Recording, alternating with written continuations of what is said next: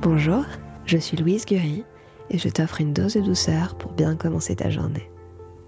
Aujourd'hui, je vais te lire un texte à méditer. Rien n'est plus précieux que ce qui ne peut être acheté et ce qui ne peut être donné avec la gratitude du cœur. Il fut demandé à un groupe d'élèves une liste de ce qu'ils croyaient être les sept merveilles du monde. Malgré un léger désaccord, ce qui suit eut le plus de votes. 1. Les pyramides d'Égypte. 2. Le Taj Mahal. 3. Le Grand Canyon. 4. Le canal de Panama. 5. L'Empire State Building. 6. La basilique de Saint-Pierre.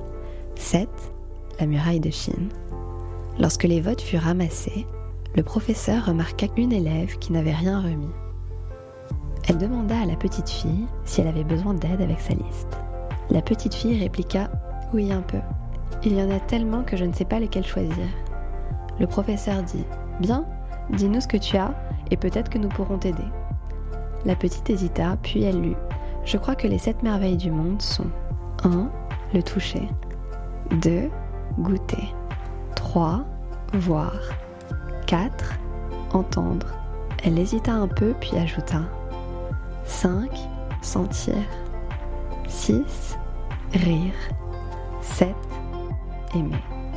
Il y avait tellement de silence dans la pièce qu'on aurait pu entendre une épingle tomber par terre.